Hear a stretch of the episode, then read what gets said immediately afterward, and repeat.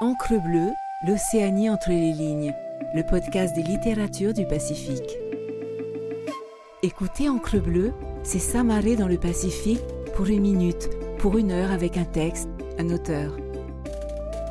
Faites une pause, tendez l'oreille, c'est le murmure des livres. Extrait du bulletin numéro 353-354 de la Société des études océaniennes, lu par Mylène Raveino. La pandémie de grippe dite espagnole de 1918-1919 reste la pire catastrophe sanitaire au monde après la peste noire du XIVe siècle. Elle n'est pas originaire d'Espagne, pas plus que l'Espagne n'a été le pays le plus touché. Le roi d'Espagne Alphonse XIII l'attrapa en mai lors de la première vague assez peu virulente de la pandémie, puis se rétablit, mais sa maladie avait été largement médiatisée car l'Espagne était un pays neutre, exempt de censure en ces temps de guerre. Les journalistes avaient maintenant un nom accrocheur pour toutes les futures vagues de la grippe cette année-là. La grande pandémie de 1918-1919 se fit en trois vagues distinctes. Une première vague douce au début de 1918, une deuxième vague sévère à la fin de 1918 et une troisième vague plus douce en 1919. Certains pays ont connu une quatrième vague en 1920. Après cela, l'immunité collective a fait en sorte que le virus s'est adapté pour devenir une grippe saisonnière, normale, jusqu'à la pandémie de grippe asiatique de 1957 le nombre de décès des trois phases majeures de la grippe de 1918-1919 dans le monde a été estimé entre 50 et 60 millions, soit environ trois fois la pire estimation de tous les décès de la Première Guerre mondiale. L'Australie, la Nouvelle-Zélande et la région du Pacifique Sud l'Australie réussit à échapper à la deuxième vague sévère grâce à une quarantaine maritime rapide et effective, mais elle connut ensuite une troisième vague prolongée en 1919. Le bilan final de l'Australie d'environ 14 000 morts lui a donné le taux de mortalité le plus bas de tous les pays du monde, soit 2,3 pour 1000 habitants. En revanche, la Nouvelle-Zélande subit une période plus courte et plus nette de la deuxième vague de la pandémie en novembre 1918 et aucune récidive significative en 1919. Entre fin octobre et fin décembre 1918, au moins 6413 Néo-Zélandais Pakeha, européens, moururent à raison de 5,8 pour 1000 habitants. Alors que l'enregistrement des décès fut pratiquement complet pour la population de Pakeha, moins de la moitié des décès maoris indigènes furent enregistrés. Les articles des journaux les rapports des policiers et des secouristes ont permis d'établir une estimation prudente de 2500 morts maoris, donnant un taux de mortalité de près de 50 pour 1000 habitants. Ce taux se rapproche de celui des Fidji et l'un des taux de mortalité enregistrés les plus élevés pour un peuple autochtone lors de la pandémie de 1918. En combinant les meilleures estimations des décès de Pakeha et de Maori, on fait un total de 8 913 morts et un taux de mortalité global pour la Nouvelle-Zélande de 7,7 pour 1000 habitants, similaire au taux de mortalité officiel du Japon et de l'Allemagne. Compte tenu du boycott de la tenue officielle des registres dans certains districts maoris, le nombre réel de décès dus à la grippe en Nouvelle-Zélande dépassa probablement les 9000. Cela est à comparer aux pertes militaires du pays, plus de 18 000 morts au cours des quatre années de la Première Guerre mondiale. Malheureusement, la réponse tardive de la Nouvelle-Zélande à la deuxième vague sévère a induit une propagation de l'infection à plusieurs îles du Pacifique. Les Samoa occidentales en 1918 étaient une ancienne colonie allemande avec une population estimée à 38 000 habitants. Elles étaient sous le contrôle militaire de la Nouvelle-Zélande depuis 1914.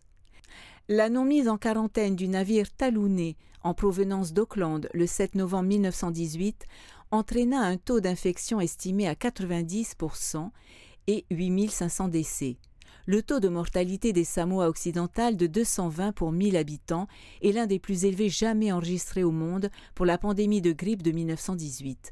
22% de la population a péri. La société samoane a été brisée par la perte dramatique des chefs, des aînés et de leur tradition orale. Des témoins oculaires se souvenaient avoir vu des corps le long des routes. Les victimes étaient enveloppées dans leurs matelas et alignées dans d'énormes fosses à ciel ouvert ces fosses communes sont encore des sites tapous, sacrés, de nos jours. Des recherches récentes ont révélé qu'une famine a suivi en 1919, causée par la disparition des adultes et l'arrêt des activités agricoles. En 1920, la population des Samoa occidentales avait chuté d'un tiers depuis 1917. Les Samoa américaines contrastent très nettement.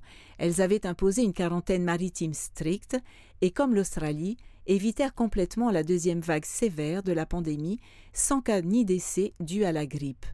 Une enquête sur les séquelles de 1918 chez les personnes âgées dans les années 1970 a révélé une forte incidence de la maladie de Parkinson et de l'encéphalite léthargique au Samoa occidental et pratiquement aucune au Samoa américaine. Fidji, en 1918, était le siège de l'administration coloniale britannique dans le Pacifique Sud, avec une population estimée en 1917 à 166 000. 62% étaient des indigènes mélanésiens, 29% des Indiens, 3% des Européens et 6% étaient métis.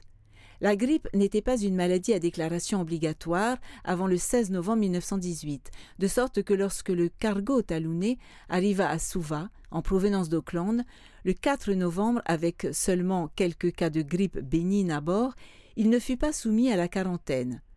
Environ 90 ouvriers fidjiens furent embarqués comme matelots. Beaucoup d'entre eux tombèrent malades après que le navire se fut arrêté à Apia, dans l'ouest des Samoa. Puis le navire retourna à Suva le 14 novembre avec un grand nombre de cas graves. Aux Fidji, on estime que 80% de la population furent infectés par la grippe et environ 8500 moururent. La plupart des victimes étaient âgées de 15 à 45 ans. Le taux de mortalité des 91 000 Fidjiens mélanésiens était de 570 pour 1000 habitants. Les Fidji connurent un taux de mortalité global de 55 pour 1000 lors de la pandémie de 1918. Tonga, en 1918, était un petit protectorat britannique avec sa propre monarchie traditionnelle. La capitale se trouvait à Nuku'alofa, avec une population estimée à 24 000 habitants, dispersés dans cet archipel composé de petites îles. Le Talouné visita deux îles avant d'atteindre Nuku'alofa le 12 novembre 1918. Les décès dus à la grippe au Tonga en 1918 furent estimés à 1800. Des colonies de population dans les îles isolées furent décimées. Le taux de mortalité a été estimé à 80 pour 1000. La Polynésie française avait pour capitale Papeete, à Tahiti, île de la société. L'estimation de la population en 1918 variait entre 15 000 et 21 000. La pandémie de grippe ne vint pas de Nouvelle-Zélande, mais d'une goélette de San Francisco. Comme les Fidji et les Samoa occidentales, Tahiti a souffert de 80 à 90% de morbidité, le nombre de 3500 décès dus à la grippe donnait un taux de mortalité estimé à 160 pour 1000 habitants. Le pic des décès se produisit à Papeete le 2 décembre. Les hommes âgés de 35 à 39 ans furent les plus touchés. Les femmes de 30-34 ans et 40-49 ans furent gravement affectées, avec les taux les plus élevés pour la tranche 40 à 60 ans. Merci d'avoir écouté cet épisode. N'hésitez pas à naviguer sur Encre Bleue pour découvrir d'autres murmures de livres et les nombreuses discussions d'auteurs et autrices du Pacifique. Retrouvez-nous sur toutes les plateformes d'écoute et sur le site lireenpolynésie.pf. Maruru et Yaorana.